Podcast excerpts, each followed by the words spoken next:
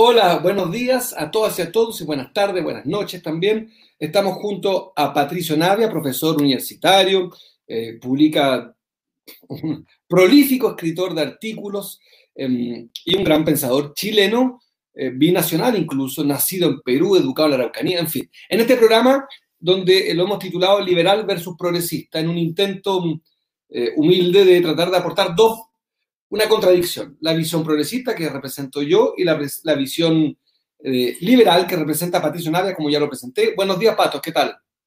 Hola, buenos días. Yo pensé que yo era el progresista. y yo el liberal. Bueno, cada uno veo, después de los programas, durante los días veo los comentarios que te ponen a ti, los que me ponen a mí. Nos acusan a los dos exactamente de eso, de transformismo.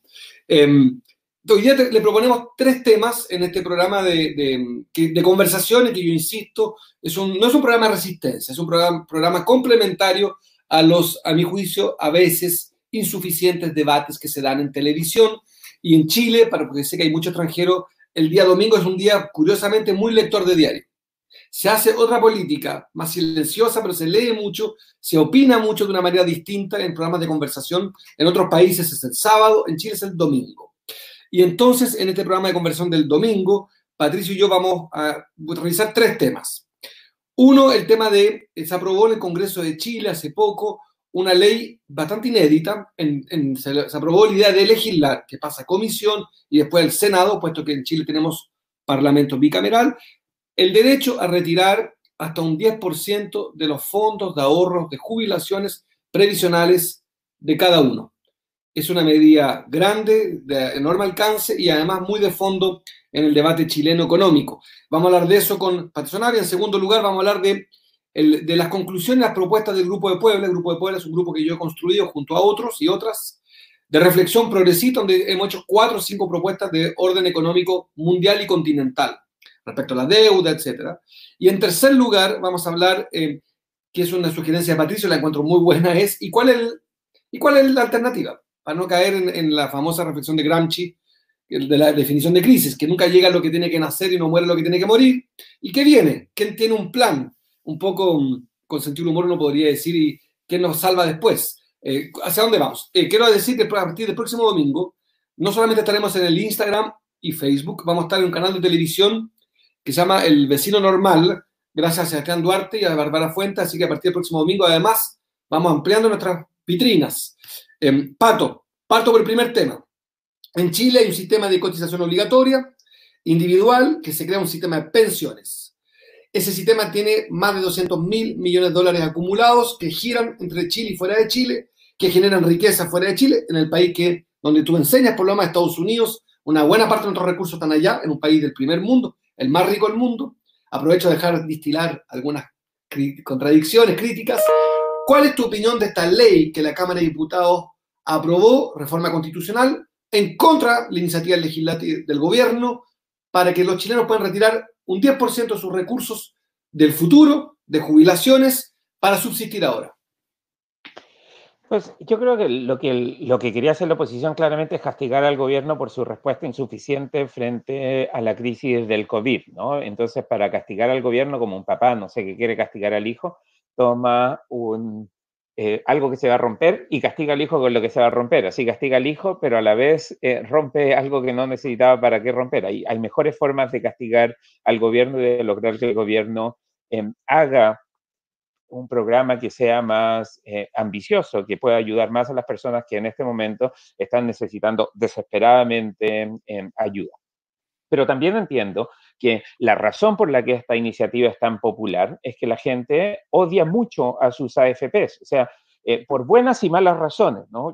Aquí hay, que aclarar ese punto. Algunas cosas las AFP son responsables, en otras cosas las AFP no son para nada responsables, pero la gente odia el sistema de, de pensiones privadas y en buena medida lo odia porque tiene expectativas sobre el tipo de pensiones que puede recibir que son eh, bastante infundadas. El, problema de las pensiones, o las pensiones son un problema en todos los países y financiar las pensiones es un problema creciente en la gran mayoría de los países porque la gente vive mucho más. Entonces, suponer jubilación a los 60 años, a los 60 años para las mujeres y suponer derecho a jubilación universal para todas las personas hace que, pues, eventualmente, por cada dos o tres personas, tres personas que estén formalmente trabajando, tienen que financiar la jubilación de una persona que no está trabajando porque ya está jubilada. Entonces, financiar esto resulta súper difícil. El, sistema de pensiones privado es un sistema que tiene componentes, tiene buenas ideas, tiene elementos que son positivos, pero también tiene otros elementos que son bastante negativos. Uno de ellos, que probablemente vas a ver que destacas tú, es que saca al Estado de las pensiones cuando el Estado debiese ser parte eh, de las pensiones. Entonces, Em, está el reclamo de que el Estado no se hace cargo de algo que debiese ser parte eh, de una preocupación eh, estatal también. Pero tiene elementos positivos, que es el ahorro obligatorio, que es tener plata circulando en la economía. La plata genera más plata y eso es eh, positivo. Eh, pero claramente, comparando con lo que pasa en otros lugares, la cantidad de dinero que ahorramos todos los chilenos mensualmente para nuestras pensiones es muy baja y dado que hay un porcentaje muy alto de gente que tiene grandes lagunas o que además está en el sector informal y por lo tanto no ahorra para su pensión, la cantidad de dinero que se acumula, son 200 mil millones de dólares, es demasiado baja para pagar las pensiones de toda la gente que va a necesitar em, que se paguen sus pensiones. Entonces, como la gente está descontenta, le hace sentido castigar al gobierno y castigar a las AFPs y a la vez retirar el 10%. Entonces, desde la perspectiva de la gente, yo entiendo perfectamente lo que está pasando, pero desde la perspectiva de políticas públicas y de líderes que quieren ser, eh, que quieren gobernar responsablemente al país, me parece que nuestro Congreso y nuestro presidente no están dando el ancho. Yo, querido Pato, aquí empieza ya la visión progresista liberal. Em, yo creo que, eh, primero creo que el gobierno está cociéndose en su salsa a un fuego lento, exquisito, porque para el empleo, Pato, nos dijeron que lo importante era usar tu propio fondo de cesantía. O sea, dijeron que para cuidar el empleo, a diferencia de Argentina, perdón que haga la comparación, ahí se establecieron dos normas para cuidar el empleo en Argentina. La doble indemnización y la mitad del empleo se subsidia desde el Estado con un 50, hasta un 50%. En Chile se dijo no. Puedes expulsar, puedes, eh, puedes mantener a tus trabajadores, pero ellos tendrán que participar de una decisión. Si se devoran su propio fondo de cesantía. Vale decir, la idea del sálvese quien pueda, de que la plata es tuya, de que no hay un principio solidario, ya está instalada, no digo en los 80, en marzo. La ley de protección al empleo de Chile supone el retiro de tu 10%, igual. Ellos mismos se están cociendo en su, en su veneno, a mi juicio, habiéndose equivocado. Y lo segundo y me parece aquí que, es lo interesante, es que yo estoy de acuerdo contigo, es la respuesta a la mezquindad del gobierno, es una respuesta legislativa, pero creo que, que aquí el gobierno además también se cuece en su salsa, en tanto ellos llevan 40 años, 50 años, y en eso tú y yo tenemos una diferencia, a lo mejor semántica, pero que es em, esta idea de que solamente el esfuerzo individual es el que permite el éxito y que finalmente la educación es para los que pueden tenerla. Eh, no es un deber del Estado garantizarla. Eh, como un derecho. Entonces, claro, si ya 40 años martillando la cabeza a todo el mundo diciendo, mira, sálvate, es tu ahorro, es tu plata, bueno, ahora los chilenos pasó lógico, la plata es mía, pásamela. Bueno, pásame que es mía. Eh, y empieza un debate genial en los, entre expertos. No, que en realidad técnicamente eh, tu 10% no es tuyo. Bueno, hermano, si llevas 40 años diciéndome que dependo de mí, bueno, ahora la plata es mía. Tengo una cuenta en el banco, tengo una cuenta en la AFP y tengo un fondo de cesantía. Como se acabó el principio de solidaridad y de largo plazo, tiene toda la lógica del mundo, ¿no? Sí, pero, y aquí el pero es importante, porque esto es igual que si tu hijo está arriba del auto y quiere aprender a manejar cuando tiene solo 12 años y tú le dices, espera, si sueltas, si metes el neutro, el auto se va a ir y se va a meter al lago. Entonces tu hijo desobediente mete el neutro. Está bien, a tu hijo va a terminar aprendiendo la lección, pero tu auto se te va a joder también. Entonces, creo que para enseñarle una lección al gobierno o a la derecha que cree que esto es cada quien se rasca con sus propias uñas, no es necesario hundir el auto. Y el problema que tenemos es que retirando el 10% de las pensiones ahora, lo que vamos a lograr además del impacto económico negativo en el corto plazo, inflacionario, y esto la gente lo tiene que entender, porque al tirar tanta economía, a tanta plata a la economía en un plazo tan breve de tiempo, va a aumentar la demanda, la oferta no va a crecer a la misma rapidez y por lo tanto los precios van a subir y eso va a tener efectos negativos.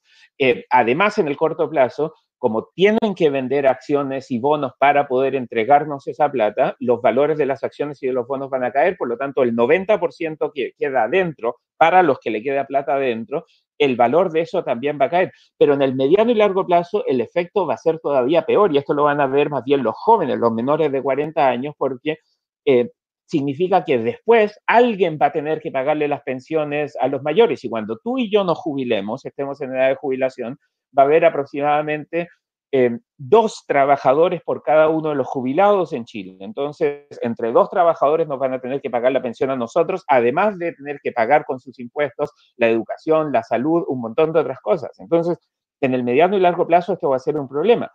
Y va a ser un problema particularmente para los más jóvenes entonces, porque lo que normalmente ocurre en todos los países es que las personas mayores votan mucho más, por lo tanto van a votar para subir las pensiones y a los más chicos, a los más jóvenes le van a subir los impuestos y las contribuciones para, para pagarle las pensiones a los más viejos. Por eso lo que digo es que estamos para castigar al niño, estamos corriendo el riesgo de que todo el auto completo se nos vaya adentro del río solo para que el niño aprenda que no tiene que manejar hasta que tenga 18 eh, años. Y me parece que Piñera no se merece, eh, o más bien los chilenos no nos merecemos que castiguemos a Piñera de esa forma, eh, hipotecando el futuro de Chile.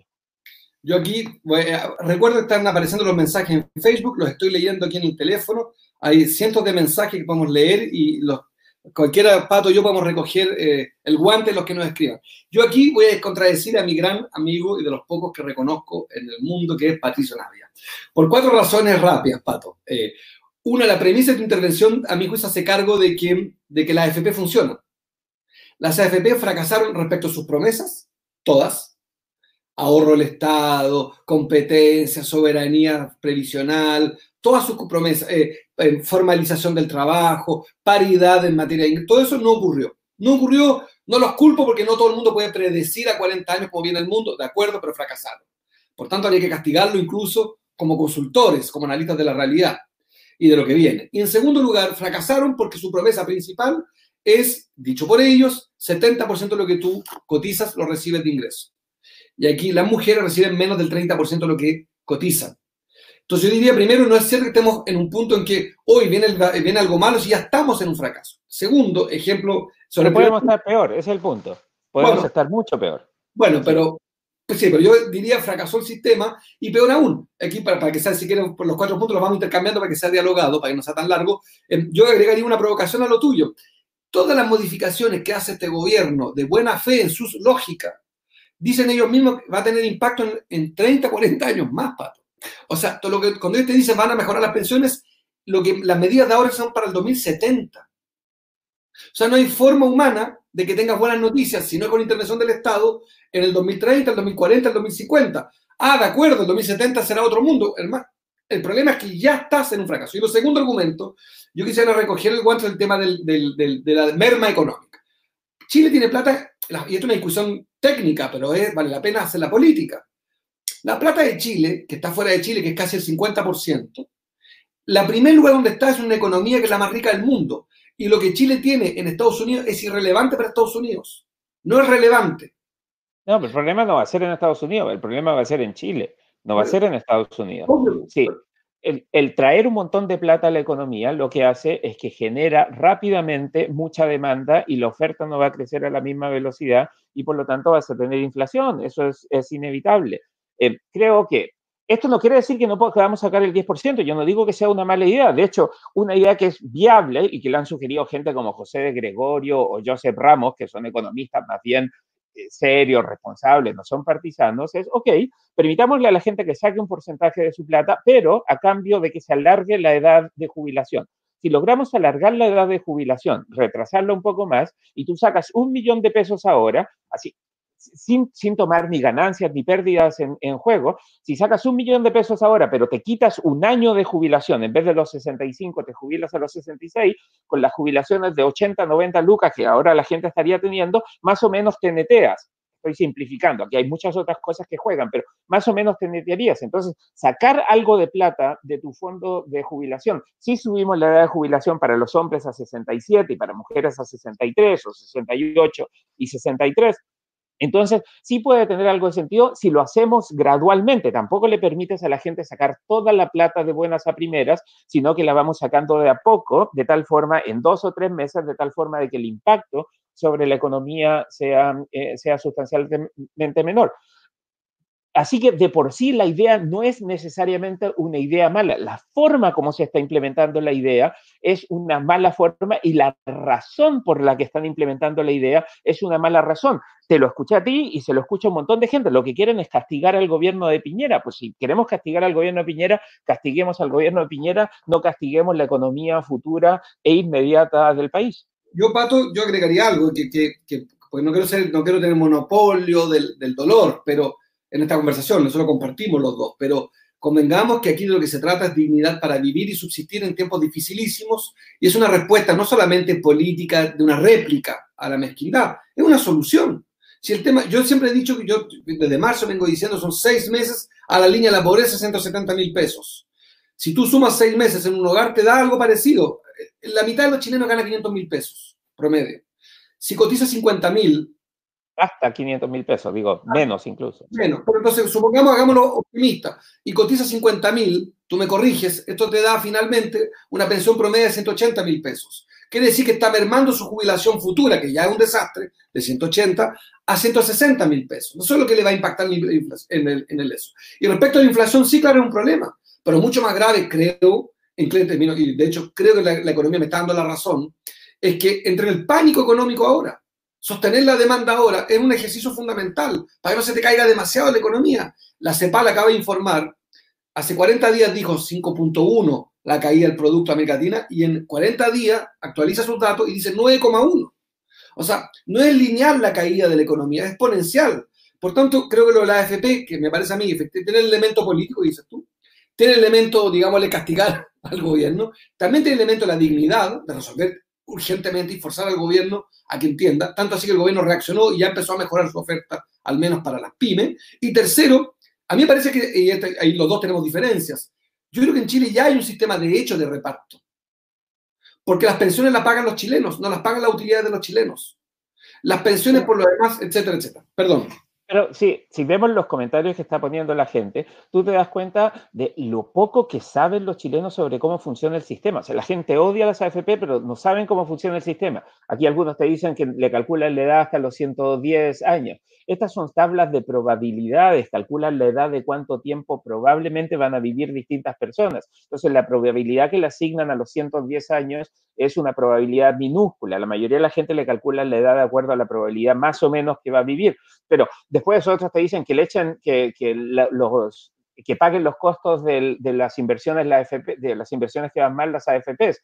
Pero si tú pones eso, obviamente generas inmediatamente el efecto de que las AFPs no van a invertir absolutamente en nada que no sean bonos del Tesoro estadounidense para no tener pérdidas y por lo tanto el dinero que va a acumular cada persona es mucho menor. O sea, parte del problema que tenemos es que la gente, uno, no entiende cómo funciona el sistema privado de pensiones y dos, tiene un ideal que es demasiado que es inexistente. La alternativa de creer que todos van a tener pensiones altas y el Estado paga las pensiones es, no existe. Ese es el cuento del viejito pascuero. Si el Estado paga las pensiones, entonces las pensiones en promedio van a ser tan o más bajas como son ahora, porque el Estado no tiene plata. Y si el Estado finalmente logra subir los impuestos, entonces la actividad económica se va a retrotraer tanto que no va a haber plata. Eso es lo que pasa en todos los otros países que tienen sistema de pensiones con el tipo de crecimiento que tiene Chile. Si eres Suecia, tienes mucha mejor pensión porque Suecia tiene un PIB per cápita mucho más alto. Los países que tienen PIB per cápita como el chileno no tienen pensiones universales y los países que tienen pensiones y son pensiones buenas, esas pensiones llegan a un porcentaje muy chiquitito de la gente, como Brasil, por ejemplo, que un porcentaje muy bajo de la gente tiene pensiones muy buenas y la gran mayoría de la gente no tiene nada. Yo, yo tengo dos diferencias contigo, pero ante un dato a propósito, porque yo sería más generoso que tú con este, este, este impulso del 10%. Quien propuso retirar un 10% de las AFP fue Vigi y Piñera. El año 85, el economista Vigi propuso retirar un 8,5% a los trabajadores, entre otros los bancarios, por eh, el terremoto. Y se le dijo que no. Y en el 86 insistieron la derecha chilena en retirar el 10,6% de los fondos para la reconstrucción. O sea, hace mucho rato que la derecha cuando le da la gana retira el 10%. Por razones, la, causa será distinta, pero el gesto es el mismo. Pero tú insistes en querer castigar a la derecha. castiga a la derecha como quieras y sácalos del poder. Mi punto es cómo vas a mejorar, uno, la situación económica de la gente que está sufriendo ahora y dos, cómo vas a hacer viable un sistema de pensiones que pueda generar mejores pensiones para la gente. Si, lo que queremos es castigar a la derecha, te paso un látigo. No, no, Pato, estás equivocado, porque el tema es el principio, no, estoy usando la retórica, por decirlo, de los que sostienen justamente que se trata de castigarlo. No, se trata de usar las herramientas que ellos establecieron con la AFP. Ellos establecen el fondo de los chilenos y ese es el principio básico. Yo creo justamente lo contrario que lo que hay que hacer no es castigar a la derecha, es cambiar el sistema previsional y terminar con este. Y creo que hace esas afirmaciones que son arriesgadas. En los sistemas previsionales que funcionan solidarios, no los sistemas de seguridad social, claro que se cotiza mucho más. Hasta un 40% se cotiza. No es cierto que con 10%... Pero eso no se les dice a la gente. Tú, nadie le está diciendo a la gente, vamos a cambiar un sistema de pensiones y tu sueldo va a bajar un 30%. No, le están diciendo eso a la gente. Yo, yo sí, yo siempre he planteado que por lo demás es tripartito. He planteado que no es un por ciento más del Estado, un por ciento más del empleador. Es mínimo 18%, está demostrado. Efectivamente, en esta bicicleta previsional, en que el activo pedalea por el pasivo, necesitas al inicio, para que el pedal funcione, no te alcanza con el pedaleo de los chilenos actualmente con el ingreso que tienen. No te va a alcanzar. Vas a tener que meter una variable tercera, externa, que va a tener que ser el Estado y el empleador con un esfuerzo adicional. Yo, a diferencia tuyo, soy mucho optimista que en un sistema pedaleo que funciona, efectivamente ese sistema genera también una certeza y va a generar productividad, bienes otros en la economía.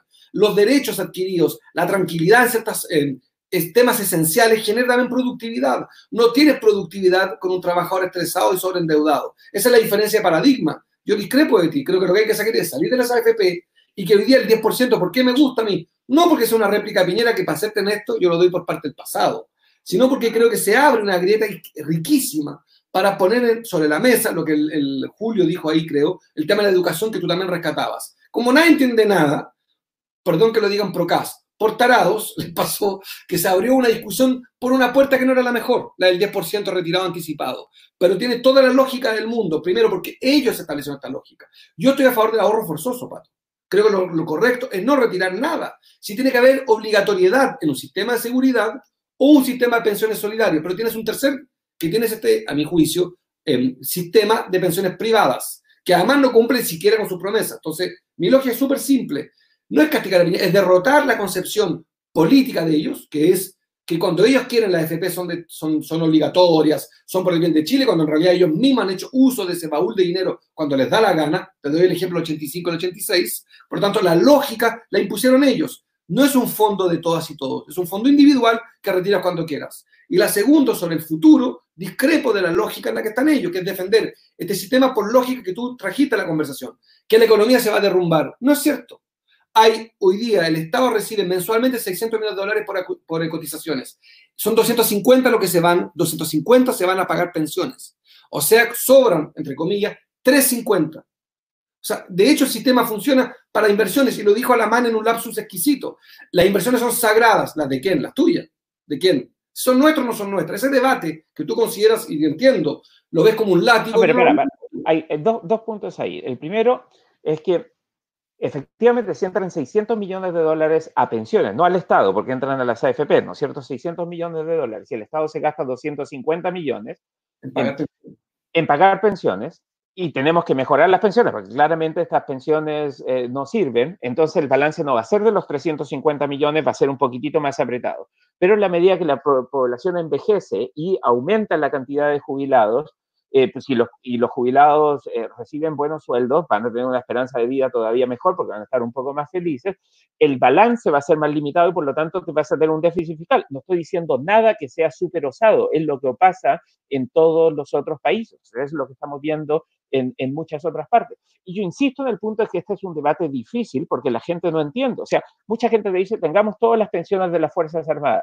Pues si tuviéramos todas las pensiones de las Fuerzas Armadas, el Estado quiebra o bien tiene que subir el IVA a un 35% para poder aguantar eh, el costo de lo que implica tener las mismas pensiones de las Fuerzas Armadas. En un Estado que funciona, un Estado más justo, las Fuerzas Armadas no tendrían esas pensiones, serían sustancialmente más bajas y las pensiones que recibiría la gente no serían mucho mejores que las pensiones que tienen ahora con el sistema de las AFPs. Entonces, por un lado está la molestia y la rabia con las AFPs, pero por otro, la solución no es una solución tan fácil, no es una solución tan obvia, porque para poder financiar un sistema de pensiones digno y decente, tenemos que ser un país mucho más desarrollado que el que somos actualmente. Los países con nuestro nivel de desarrollo no tienen el tipo de pensiones que la gente quisiera tener ahora en Chile. Sí, yo, yo entiendo el... Yo, yo, a ver, donde sí estoy de acuerdo contigo por tu rigor es que de acuerdo. Em, eh, un poco lo, que hablábamos al principio, que va a ser el tercer tema, hacia dónde vamos después. Yo lo que digo es que em, desconectarse por un lado de que esto es una respuesta al problema de la subsistencia, no es solamente un tema con Piñera, es un tema de subsistencia. Lo segundo, de que lo que está en juego es terminar con una concepción cultural que está instalada hace 40 años en la educación de Chile y es que el Estado no debe garantizar cosas, simplemente de acompañar, aportar, cuando en realidad en algunos sectores, que yo siempre he dicho que son cinco, el Estado debe ser gran protagonista y no lo es, el tema previsional está por la puerta chica. Entonces creo que yo lo veo con una gran noticia lo que está pasando. Y en materia económica es cierto que Chile va a entrar en turbulencia. Ahora, Pato, tú sabes más, pero perdóname, nadie tiene buenas noticias en ninguna parte del mundo. O sea, si tenemos un problema de inflación, el problema que tienen los países de lo que viene ahora es un problema que todavía yo creo que nadie alcanza a dimensionar la magnitud de lo que viene. Hay que resignificar la deuda, hay que repensarla. Los países no podrán pagar sus, no pueden servir la deuda en el Caribe. Son uno o dos puntos del PBI anual en pagar intereses, ni siquiera la deuda, los intereses de la deuda. O se pone de acuerdo el planeta, una nueva gobernanza mundial y repiensa la deuda, o esto no va a dar. Si va a llegar un punto en que los países decir, mire, es simple, o alimento a los niños o pago sus intereses. Y por eso creo que todavía no hemos llegado al, quiebre de la lógica en la que estuvimos durante tantos años de cada uno se salva. Creo que va a haber que un acuerdo planetario, a mi juicio, ¿eh? que fue lo que no se hizo post, tú me corriges, post 29 y post Segunda Guerra Mundial en materia de deuda. Va a haber que reimprimir billetes, poner, resetear la economía. No da, no te da las cosas hoy. ¿Qué dices de eso para que pasemos al segundo tema? Insisto, insisto en el punto. Creo que aquí el problema es que la gente no está entendiendo cuáles son las alternativas. Eh, la gente cree que si el Estado se queda con la plata de las pensiones, todos van a tener pensiones gloriosas y la plata va a ser usada mucho mejor, cuando el Estado normalmente también malgasta bastante la plata y hay casos de corrupción y se gasta en armas y se gasta en un montón de otras cosas que a lo mejor no debiésemos gastar. Entonces, mi temor es que pintar esto de que las AFP son malas, por lo tanto no puede haber nada peor, es un error. Las cosas también pueden ser sustancialmente peores.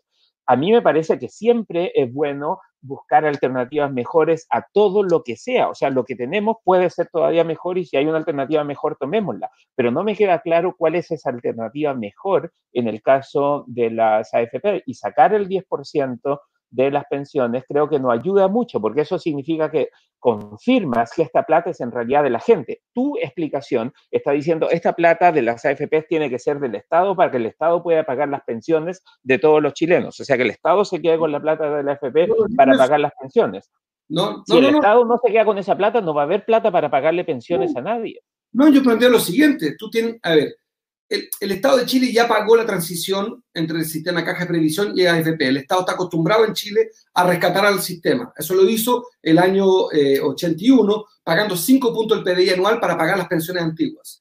Por tanto, históricamente el Estado siempre ha recurrido, ha concurrido con 5 a 7 puntos del PDI para sostener el sistema previsional. La apuesta de la AFP fue bajar eso a cero. No funcionó. 5 puntos de transición, uno para los militares y casi uno la pensión solidaria a partir del año, ya no recuerdo, 2000 y tanto. 2007. Exacto. Por tanto, ya uno podría decir que el Estado está acostumbrado, como principio, esto es muy importante en términos de política pública, ya existe el gasoducto de subsidio, entre comillas, al, a las AFP, que es crear pilar solidario porque las AFP no tienen suficiente capacidad para atender a los más pobres, a los informales, etc. Entonces, no es cierto. Lo que yo planteo es lo siguiente, es, en el largo plazo, para mí el plan es carísimo, es muy complejo, tiene que ir con el PIB per cápita, o todo lo que tú dijiste, que es un sistema de seguridad social, que tiene dos funciones, salud y jubilación. Eso requiere en países 40-45% efectivamente de tus, pero ahí tienes que meter todo lo que cotizas en eh, salud en Chile, más AFP ya vas a 17, con un aporte del Estado, con un aporte del empleado, fácilmente puede llegar a 20, 23. Bueno, yo creo que es más todavía, para financiar seguridad social. Como eso, no hay acuerdo entre nosotros. Por tanto, estamos en el sistema de pensiones. Olvídate de la seguridad social. Hay dos tipos. El pilar contributivo con una base solidaria con opción individual, que es la que yo creo, o el pilar contributivo solo con base eh, capitalización individual. Esa modificación te va a costar meter, ¿cómo se diría en mexicano? Tú conoces más, un chingo de dinero al inicio para que la bicicleta funcione. Eso requiere efectivamente, ahora yo creo que el Estado de Chile ha hecho cosas mayúsculas por otras razones. Transantiago, obras públicas, ha hecho cosas grandes. Y la previsión... No tan grandes como esta, sí, pero, pero sí. No tan grandes como esta. Pero yo creo que hay que dar un salto. Y lo que está demostrado, tú me corregirás y aquí tú vas a ganar el punto. Clinton fue alguien que no bajó la carga tributaria y la economía funcionó mejor, en otro contexto. No hay evidencia, como dijiste, que subiendo impuestos caen las economías. No hay evidencia, Pato. Si lo haces... La carga, para, el problema en Chile es que la carga tributaria en teoría es relativamente alta, pero en la práctica un montón de gente no paga. Y de hecho el porcentaje de chilenos que pagan impuestos a los ingresos es relativamente bajo. Y de esos que pagan, muchos pagan menos de los que le debería tocar pagar. Entonces, en cierto modo en Chile también nos estamos engañando entre todos, porque algunos no pagan y otros que deberían pagar están pagando bastante menos. Entonces, para establecer una carga tributaria que sea relativamente justa, progresiva, pero relativamente justa, tenemos que hacer hartos cambios. Y, y me parece que pensar de nuevo esos cambios es importante, lo tendríamos que haber hecho. Había una especie de una propuesta que le hizo Rodrigo Valdés, que es un economista bastante, digamos, neoliberal, si quieres, o bastante más cercano al mundo neoliberal, que la, la derecha no aceptó en 2016 y que podría haber ayudado a contribuir a estas cosas. Al punto al que voy, y reitero mi punto inicial, es que me da la impresión de que mucha gente lo que quiere es castigar a las AFPs y castigar al gobierno, más que salir solo a ayudar a los chilenos para salir solo a ayudar a los chilenos hay otros mecanismos que pueden ser mejores. Para castigar las AFPs, este es un buen mecanismo, pero pues, lo que queremos de nuevo es salvar al país. No podemos hacer estallar o reventar el avión contra la cordillera solo porque nos cae mal el piloto, porque eso significa que nos vamos a morir todos. Entonces creo que tenemos que ser cuidadosos en cuáles son las consecuencias y las implicancias de esto. La ironía de todo esto es que las personas que tenemos más ingresos efectivamente estamos más protegidos para nuestra tercera edad, porque tenemos vivienda, porque tenemos ahorros, porque tenemos otras cosas. Entonces, realmente lo que los más golpeados con esto son las personas de menos ingresos. Yo te concedo que ese, ese, argumento es más difícil de creer cuando lo dicen gente que nunca se preocupó por los de menos ingresos. O sea, cuando Piñera dice eso, cuando mucha gente del gobierno dice eso, su, suena súper poco creíble porque es desde cuándo que ustedes les han preocupado tanto a los pobres. Te creo eso, pero es verdad. El hecho de que las personas que han sido malos gobernantes o gobernantes deshonestos digan una verdad no significa que eso deja de ser verdad, sigue siendo verdad.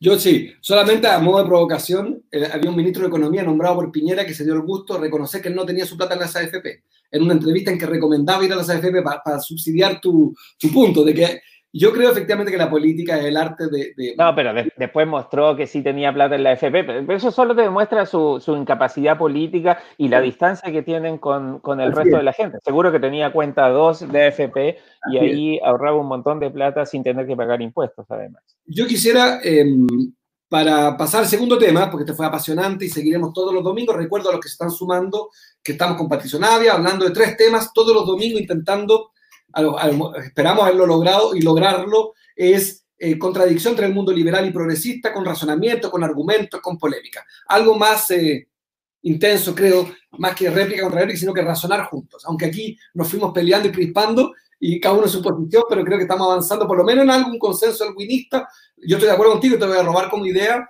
Eh, nunca había un documental en Chile, en televisión, que explique el tema previsional. Me parece una gran observación, lo dijo Julio Ramírez ahí, creo, en el chat.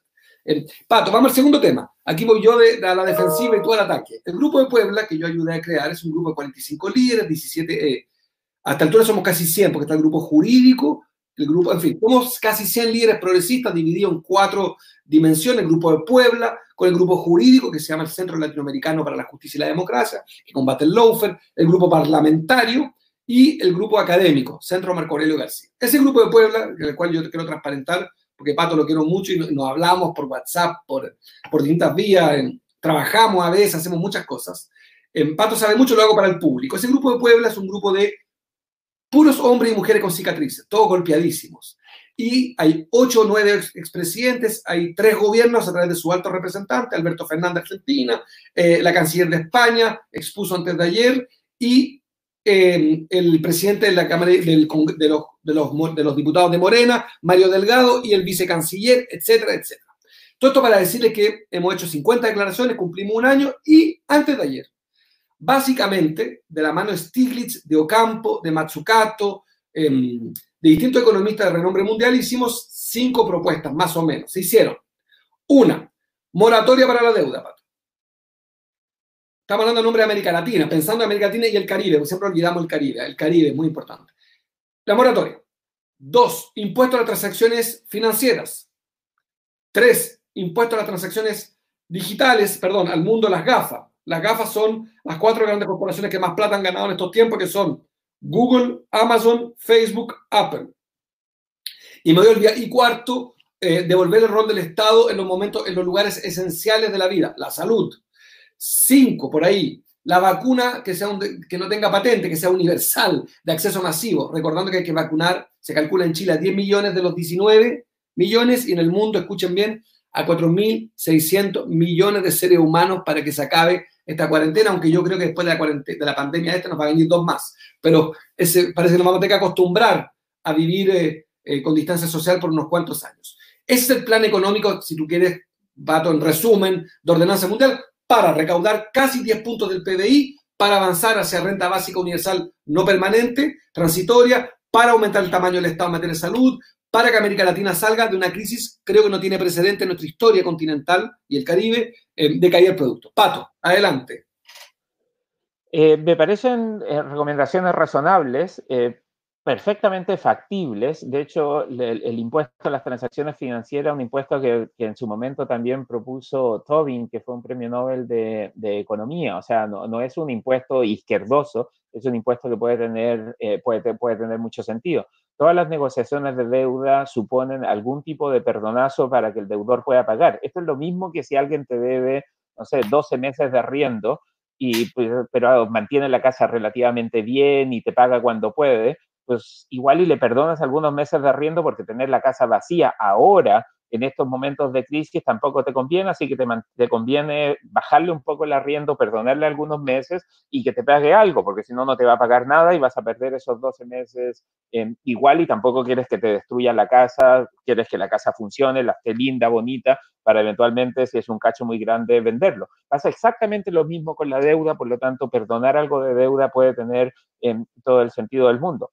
A mí me parece que son propuestas razonables. Ahora, em, sí quiero hacer un punto ahí, de hecho, en defensa del Grupo de Puebla, porque veo mucha gente como criticando al Grupo de Puebla, que es como una nueva conspiración internacional para terminar con el capitalismo. Y si algo, si uno mira bien el Grupo Puebla, puede decir, mira, esto es un grupo de políticos eh, jubilados, retirados, o que están ahora eh, al, lado de la cancha esperando volver a entrar a jugar eh, algunos están, están ciertamente jugando, eh, gobernando en sus países, pero tenerle miedo al grupo de Puebla porque es una amenaza como, como la amenaza comunista al capitalismo me parece un sinsentido. Así que habiendo dicho eso, me parece que algunas de estas propuestas son efectivamente razonables y son cosas que están diciendo en todas partes, o sea, son cosas que está diciendo el Financial Times, cosas que está diciendo el Wall Street Journal, que está diciendo The Economist, que son como los medios digo, más de derecha o más, de, más capitalista, más en defensa del, del, capitalismo mundial. Sin duda se va a tener que hacer algo porque una situación de crisis social no es buena para nadie. O sea,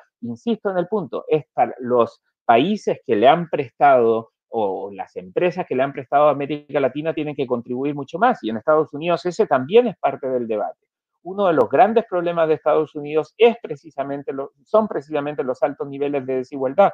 Si no se corrige eso, tú no puedes tener un contrato social estable. Después de todo, las personas ricas en Estados Unidos lo que quieren es poder disfrutar su riqueza, no tener miedo que se la vengan a quitar. Entonces tiene que haber un mejor contrato social que permita repartir mejor la torta.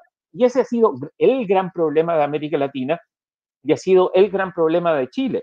Chile logró por veintitantos años tener un crecimiento sostenido. Lo que no logramos hacer fue repartir mejor la torta. Ahora, la solución, y ahí es donde yo tengo algunos problemas, es que tenemos que repartir mejor la torta sin matar la gallina de los huevos de oro. O sea, necesitamos tener más crecimiento y repartir mejor. Y a veces me frustra un poco porque siento que la derecha solo habla de crecimiento y no de repartir mejor la torta, y la izquierda solo habla de repartir la torta, pero no de generar más crecimiento. Y ahí tenemos que buscar un balance, porque sin crecimiento y sin repartir la torta, esta mesa se cae, ya sea porque no hay crecimiento y por lo tanto no hay torta a repartir, o porque con crecimiento y sin repartir la torta tienes el tipo de estallido social que tuvimos en Chile.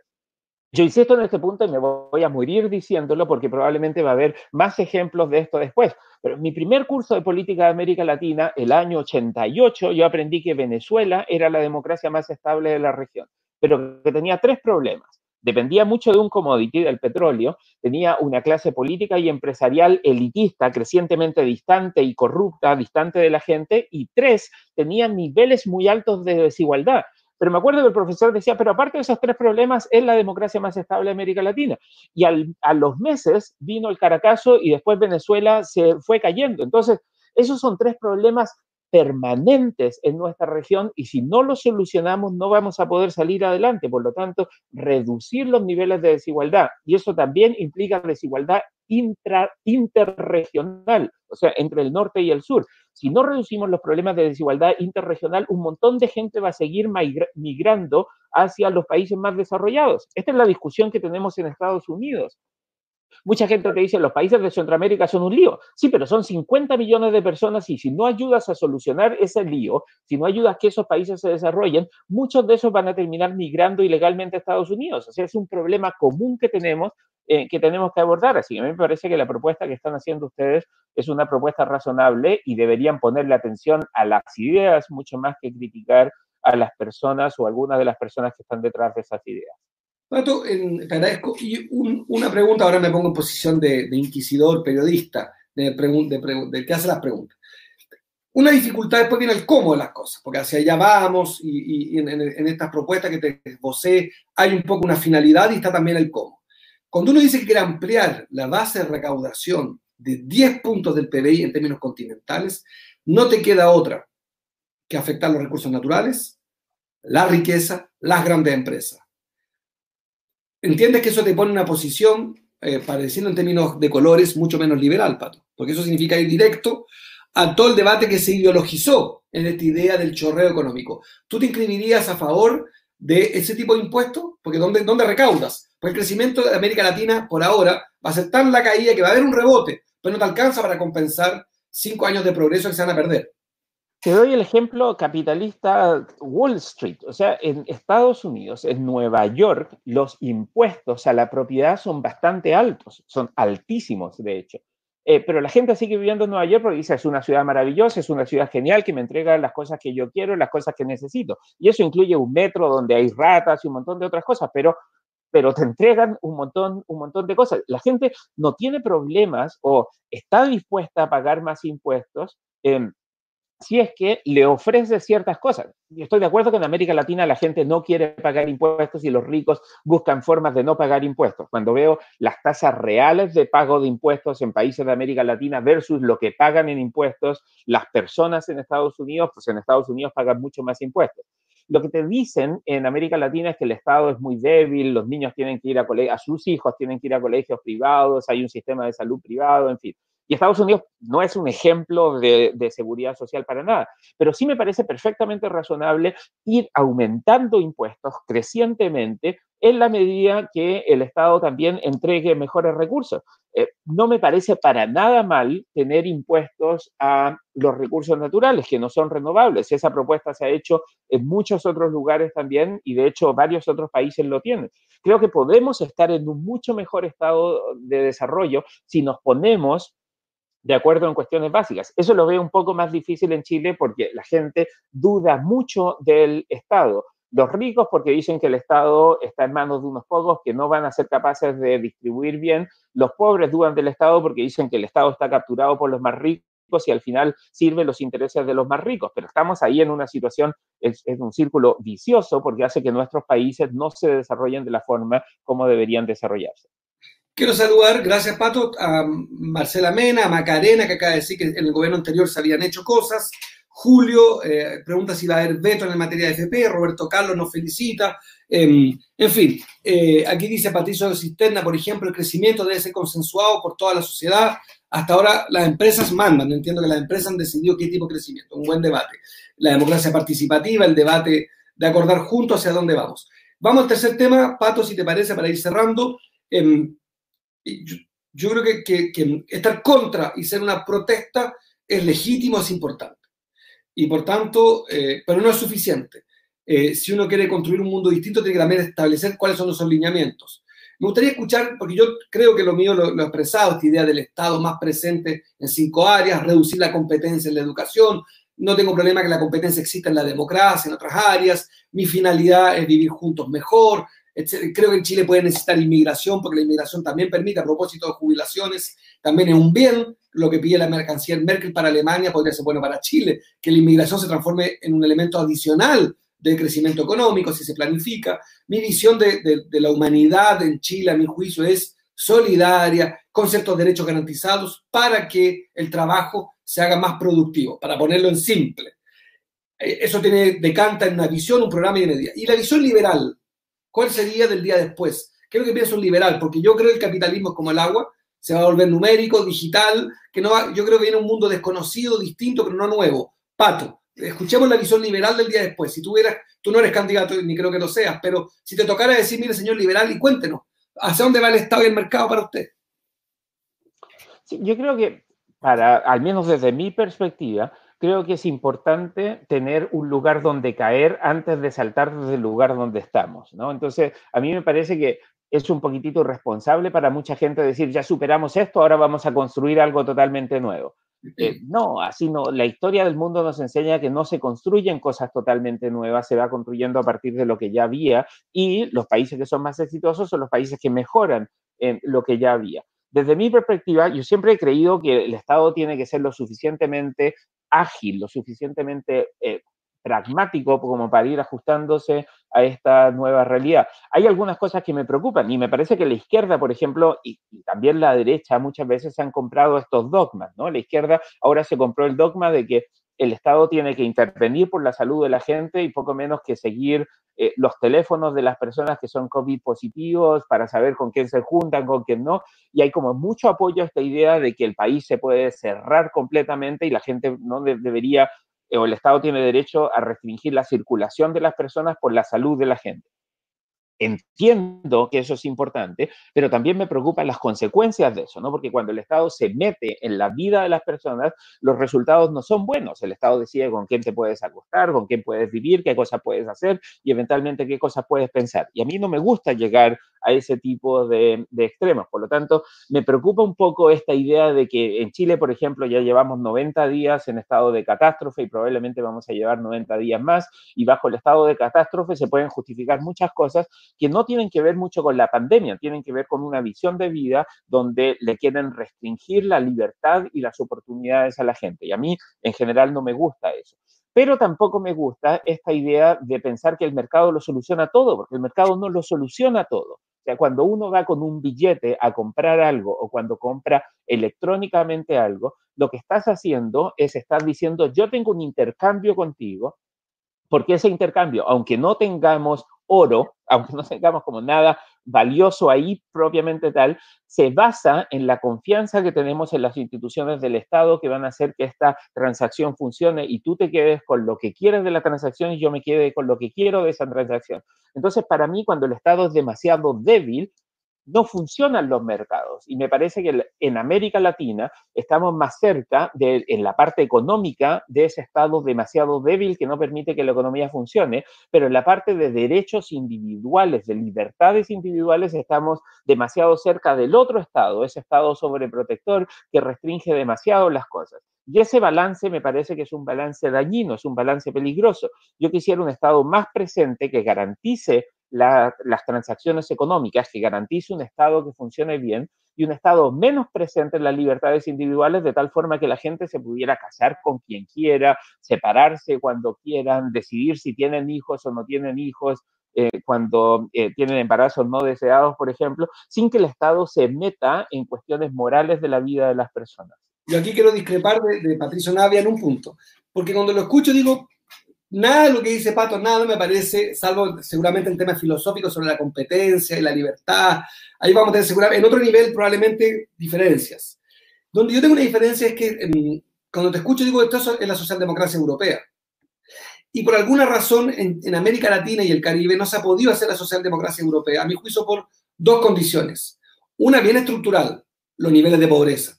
Son tan extremos que tienes que recurrir a fórmulas completamente mucho más extremas que la socialdemocracia. En ciudades, transporte público. En Chile, en América Latina no tenemos buenos metros. En los pocos que hay era el de Chile por lo demás, que era reconocido. En materia de vivienda, el déficit de vivienda de América Latina es brutal, los flujos migratorios son gigantescos. O sea, la socialdemocracia, cuando te escucho, no se hace cargo de una cierta, déjame expresarlo así, eh, urgencia, magnitud del problema, donde la socialdemocracia se queda corta y necesitas aumentar el rol del Estado corriendo riesgos. La corrupción, la ineficiencia, que ya lo discutíamos el otro día fuera de cámara, que también se aplica al mercado. Pero bueno, em, eso no, justifica. Em, y lo, segundo que más que, que, que a mi juicio es coyuntural, no estructural, y es que América Latina fue un continente muy relevante y hace 10 años, por los commodities, por la geopolítica, por la cohesión de sus líderes. Y hoy día América Latina es, voy a exagerar, completamente irrelevante. África nos sobrepasa en crecimiento, en Asia en materia geopolítica, no jugamos un rol. Y por tanto, en términos coyunturales, la socialdemocracia no es viable. Vas a tener que hacer mucha política de cohesión, de integración, y un poquito, para usar un término caribeño, guapear. Vas a tener que guapear, porque si no, se te están metiendo con mucha fuerza y te estás quedando el peor de los mundos en materia, en materia em, geopolítica. O, estás con Estados Unidos o estás con China. Y si te quedas al medio, que es la propuesta, por ejemplo, de, otros, que es el, no alineamiento activo, de no, no, meter, no meterte. Yo creo que es muy difícil. Entonces, mi impresión es que todo lo que tú dices, em, y lo digo con cariño para, para provocar, es una suerte del winismo actualizado de sí y sí lo otro, pero, pero estás en un pantano. Uso las frases tuyas, que eres muy bueno para las alegorías, las analogías y metáforas. Hay un precipicio y hay un tipo, un politólogo que te dice, mira, pero ni lo uno ni lo otro, hermano. Vamos hacia abajo. Esa es mi diferencia contigo, porque yo estoy, hasta podría suscribir mucho a lo que dijiste, pero no lo creo próximo a la urgencia en la que estamos. Perdón, Pato. Ah, yo estoy de acuerdo que el Estado en América Latina tiene que crecer. O sea, te puedo poner múltiples ejemplos. Eh, lo recuerdo súper bien cuando nosotros llegamos a vivir a Estados Unidos como inmigrantes allá por el 87. Yo llegué a un high school público y el high school público tenía clases donde nos enseñaban inglés y me acuerdo que vieron los ingresos de mi familia nos dijeron y les toca almuerzo gratis. Entonces íbamos a teníamos almuerzo antes de volvernos como a las 3, a las 4 de la tarde a la casa. Y después fue a la universidad estatal. O sea, yo soy producto del Estado. La educación que yo tengo es producto del Estado. Así que no te confundas. Yo creo que el Estado necesita ayudar a las personas para que puedan competir. Norberto Bobbio tenía ese concepto de igual libertad, ¿no? No podemos ser iguales o no podemos tener libertades a menos que seamos iguales. Eh, en, en, economía usamos mucho el ejemplo de y, esto lo hacemos profesores con alumnos. Yo le digo a los alumnos, ok, ¿qué prefieren ahora? ¿Que yo les dé 500 dólares ya o prefieren una moneda al aire y si ustedes ganan se quedan con 2.000 dólares, pero si ustedes pierden me dan a mí 500 dólares? Y los alumnos, que son alumnos que se yo de posgrado, siempre dicen, prefiero los 500 dólares ahora, ¿no? Cuando el beneficio, la probabilidad de la otra opción es mucho mejor, porque ganas con 50% de probabilidades ganas eh, 2.000 dólares o con 50% pierdes 500 dólares, pero la gente te dice, no tengo 500 dólares para darte, ¿no? Y ese ejercicio nos muestra que no somos iguales al momento de elegir. Pues si yo tengo 500 dólares en el bolsillo, tomo la otra chance porque me puedo quedar con 2.000 y si no, pierdo 500, pero son la plata que tengo en el bolsillo. Si no tengo 500 dólares, no puedo correr ese riesgo. Entonces, para poder generar condiciones para que funcionen bien los mercados, necesitamos un Estado mucho más fuerte, pero un Estado que eduque bien a la gente. O sea, con todo el respeto a la audiencia, uno mira acá los comentarios que te hacen y tú dices, mira, el Estado nos ha fallado tanto que mucha gente ni siquiera sabe escribir. O sea, si tú escribes mal, no nos podemos reír de la gente, lo que tenemos que decir es, como Estado, como sociedad, le fallamos a esa gente que no le dimos la educación que necesitaba tener para poder escribir bien. Eso es una herramienta esencial para poder ser competitivo en, la vida. Entonces, sí necesitamos que el Estado crezca mucho, pero necesitamos que el Estado cumpla. Hay gente que fue 12 años a escuelas y colegios públicos y no saben escribir, no se saben comunicar. Eso es una falla enorme del Estado y tenemos que ser capaces de reconocer que el Estado falla mucho también. Sí, yo voy a ser demagógico. Solo decir que, que yo tengo un abogado amigo mío decía que escribir mal es como sacarse los mocos en público. Yo diría algo, eh, sí, en Facebook sí se usa más el... Facebook ofrece una, una categoría, yo entiendo dónde va y creo que tienes toda la razón, pero Facebook ofrece una... Internet en, las redes sociales se usa escribir eh, de manera más, eh, digámosle, salvaje precivilizacional, se usa escribir de cualquier manera. Yo valoro eso también, yo no lo hago, pero entiendo cuando escriben haciendo. Soy menos estricto, pero entiendo el, el punto de fondo, tienes toda la razón. Yo quisiera cerrar con, con un, último debate, Pato. Em, en tiempos de pandemia, ¿corresponde la disciplina y la unidad de la clase política con el gobierno o corresponde tensar? Porque estamos entrando en una cosa increíble. El gobierno que quería unidad terminó con el país más dividido en tiempos de pandemia. O sea, estamos más polarizados. Fíjate que estamos más bien cerca de Brasil, de una especie de, polémica entre nosotros durísima. No en el ojo por ojo ni en el talión, pero yo estoy muy indignado. Pero no por mí, pues yo estoy en una silla cómoda, estoy indignado, igual que tú, por lo que está pasando con los más pobres. ¿Corresponde que la clase política haga un gesto y se una o corresponde extremar la posición?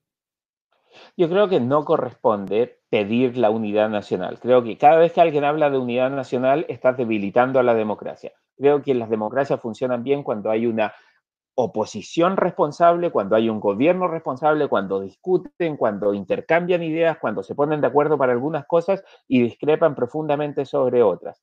Pero por eso a mí, por ejemplo, no me gusta tu idea de la cohabitación. La cohabitación supone una especie de acuerdo de unidad nacional. Yo prefiero que haya oposición y que haya oficialismo, que se pongan de acuerdo en algunas cosas y que no se pongan de acuerdo en otras. Después de todo, la gente, el pueblo soberano, escogió a Piñera presidente y a un Congreso con mayoría de oposición. Háganse cargo. Eso fue lo que quiso la gente. Es contradictorio, es complejo, todo lo que quieras, pero si la gente pidió a un presidente de derecha y a un Congreso de oposición, pues lo que corresponde es ponerse de acuerdo a partir de gente que piensa distinto. Yo no creo que el problema no tiene por qué ser, el desafío, lo que buscamos, no tiene por qué ser que todos pensemos lo mismo. Lo que tenemos que lograr es ponernos de acuerdo entre personas que pensamos distinto en cosas que no necesariamente signifiquen renunciar a nuestros principios. Hay ciertos acuerdos a los que hay que llegar. A ti te gusta tal cosa, a mí me gusta esta otra. Nos tenemos que poner de acuerdo para encontrarnos en algún lugar a mitad de camino y poder seguir avanzando.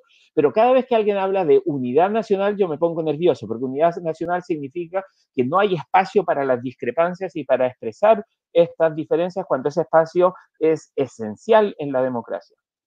Yo completamente de acuerdo, aquí hay un consenso Solo la diferencia que yo creo que la cohabitación es parte de lo mismo, es decir, mire, tú te vas a tus cuarteles de invierno, a tus esenciales y tomamos el gobierno, pero es una discusión eh, menor respecto al fondo que yo comparto. Quiero decirle a Tina, Tina de Coronel un gran beso, un gran abrazo. Juan Carlos, una muy buena pregunta respecto, y Paulo, respecto de, de cómo el gobierno, a propósito de AFP, Pato, quiere rescatar empresas emitir bonos a 20 años y eso viene colado o aparejado con esta ley. Es un momento complejo. Yo también creo que la contradicción hace avanzar al mundo. Gracias a todas y a todos. Somos puntuales con Patricio. Em, alguien dijo una broma ahí que la encontré buena, Pato, dice Juan Carlos, dice, los médicos escriben peor, cosa que yo comparto. Los médicos a propósito de, porque supone que son gente muy educada. Bueno, pero hay de todo tipo de médicos. Oye, estamos... tienen mala caligrafía, no sé si tengan mala ortografía, ¿no? Caligrafía, yo tengo pésima caligrafía y creo que las nuevas generaciones no van a aprender nunca a tener caligrafía porque están escribiendo con teclados, ¿no? Es súper cierto, sí, corrección. Otro punto. Bueno, este programa fue distinto a los otros tres, estamos en el cuarto, nos vemos el próximo domingo a las 12 en punto con Patricio Navia, profesor universitario, liberal, eh, y quien les habla, progresista, en este programa de tensiones y contradicciones. Gracias por el más, de 300. Una última cosa, creo que para el próximo domingo vamos a estar discutiendo si es 10 o 15% lo que se retira de las AFPs. Así como, como va el gobierno, vamos a llegar a 15 o 20%. Pero Muy buena broma, así es. Un abrazo, gracias, que tengan un lindo domingo en momentos difíciles y esperamos haber sido un aporte al debate de lo público desde nuestras visiones eh, también públicas, liberal progresista. Un abrazo, gracias Pato. Adiós. Chao, queridos, queridas.